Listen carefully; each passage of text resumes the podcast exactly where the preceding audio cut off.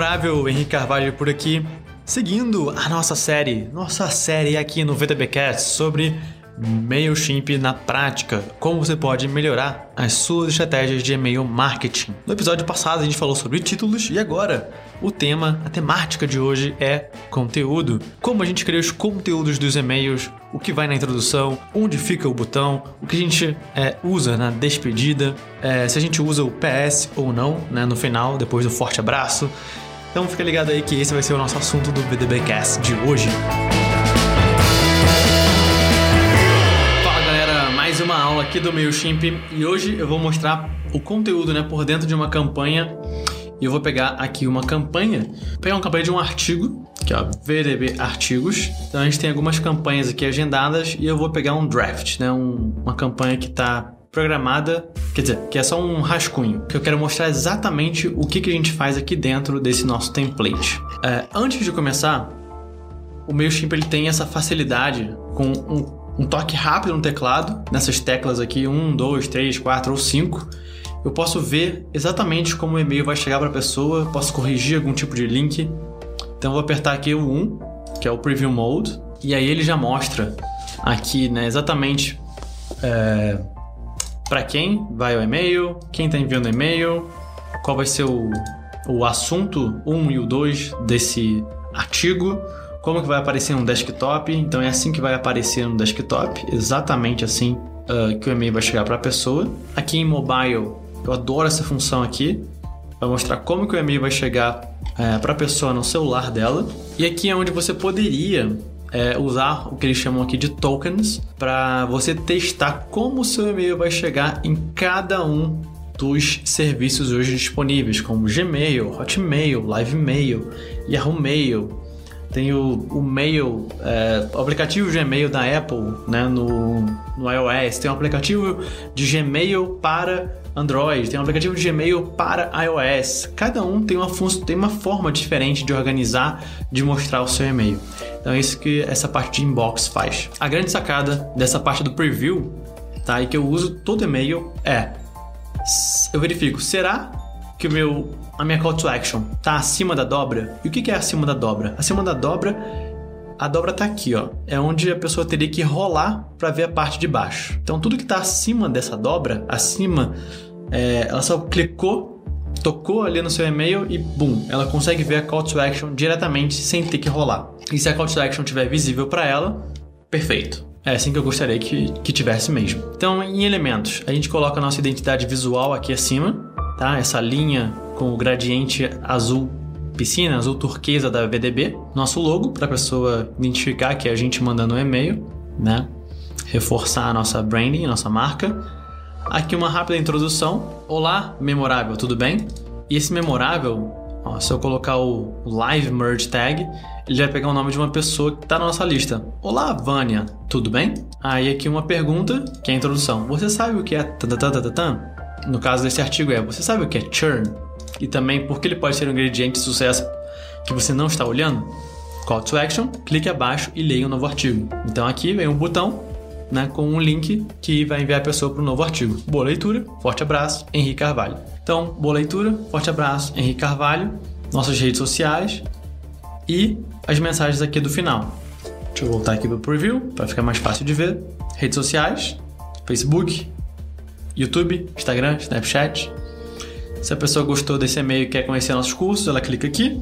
Aqui tem as informações que é, é necessário ter em cada um do roda, dos rodapés né, de e-mail, endereço da empresa. Aqui a gente dá a opção para a pessoa só receber um único e-mail por mês, desculpa, por semana. Se ela achar que está recebendo muito e-mail a cada dia, né? Ela clica aqui. Aqui a gente reforça por que, que a pessoa está recebendo esse e-mail. Ela se cadastrou né, na de Blog. E se ela deseja sair da lista, não receber mais nenhum e-mail nosso, ela pode cancelar a inscrição dela aqui. Então é um link bem visível, tanto esse como esse, como esse. A gente usa as cores vermelhas para ela sair, né, para ser algo que pra gente é negativo, e azul para reforçar o positivo. Só para compartilhar com vocês essa informação também. Aqui em enviar um teste de e-mail, eu poderia mandar um e-mail aqui para mim mesmo, Dá para eu receber e verificar como que vai aparecer o e-mail, clicar em todos os botões, links, ver se está tudo funcionando. Uh, daria para também enviar para o meu celular esse e-mail para ver como vai chegar no celular, mas eu eu costumo usar o número 1 nessa visão mobile, o número 2 para enviar para o nosso e-mail e o número 4, que é o link checker. Ele vai ver todos os links que estão aqui nesse e-mail e vai verificar para onde eles estão indo, se esse local ele existe ou não. Então é isso que esse link checker vai fazer, beleza? É assim que a gente faz nessa parte de e-mail, é assim que fica a nossa estrutura é, da montagem de e-mail para que você receba exatamente como a gente está programando o e-mail aqui dentro do MailChimp. É, a gente não costuma usar nenhuma outra imagem além dessa imagem aqui da logo, para ser algo bem direto ao ponto. Olá, pessoa. É, introdução sobre o, sobre o conteúdo, call to action, é, botão da call to action, despedida. É e-mail bem rápido, bem simples, para trazer ela do e-mail para o nosso site, do e-mail para o YouTube, do e-mail para a nossa rede social. Enfim, é claro a decisão que ela tem que tomar. Por que, que o botão é dessa cor? Porque é uma cor que contrasta muito bem com o nosso azul turquesa, o nosso azul piscina. Então, por isso que a gente usa esse tipo de vermelho? Vermelho, né? Homem não vê cores intermediárias assim, né? Ele vê vermelho, azul, preto, mas vai, é um não sei qual é a cor exatamente disso. Não é um salmão, mas é um, um vermelho mais claro. Quem é designer deve estar coçando a cabeça agora. Então, o pessoal que entende mais de cores. mas é assim que a gente organiza, tá? Parte de e-mail. Na parte final, aqui o meu Shimp vai verificar todos os, os itens, para ver se está tudo certo para enviar o e-mail.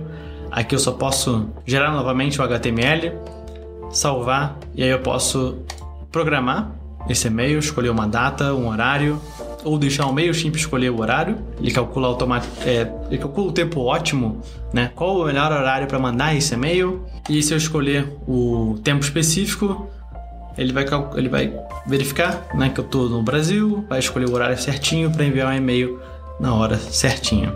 Beleza? Então, fica aqui a nossa aula de hoje. Só vou esperar o meu time calcular o tempo ótimo para você matar essa curiosidade para a gente fechar aqui a nossa aula e eu te encontrar na nossa próxima aula aqui sobre o MailChimp, essa ferramenta de e-mail marketing que tem tantos benefícios, não só é, na parte de organização de lista, como também nas campanhas, como se criam as campanhas.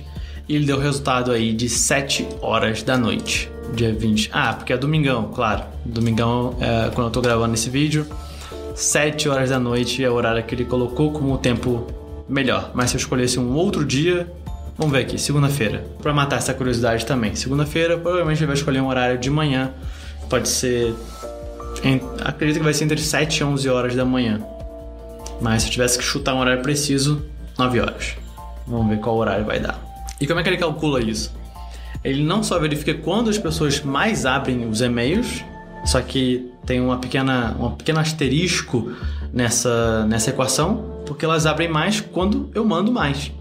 Só que ele verifica se a pessoa não abriu na hora que eu enviei e ela abriu um dia depois, por exemplo, qual foi o horário que ela decidiu abrir?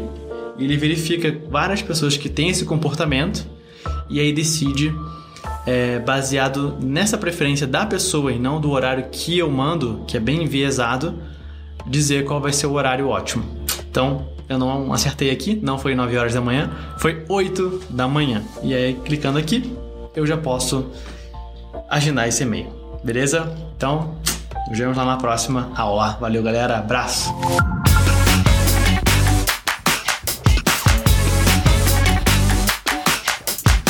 E esse foi o quarto episódio da série MailChimp na prática. Então já vimos organização, linha editorial, títulos e agora conteúdo. E no quinto episódio dessa série, eu vou falar sobre automations ou autoresponders, ou, se você preferir, sequência automatizada de e-mail. Esse vai ser o nosso próximo assunto dessa série e eu aguardo você lá. Um grande abraço.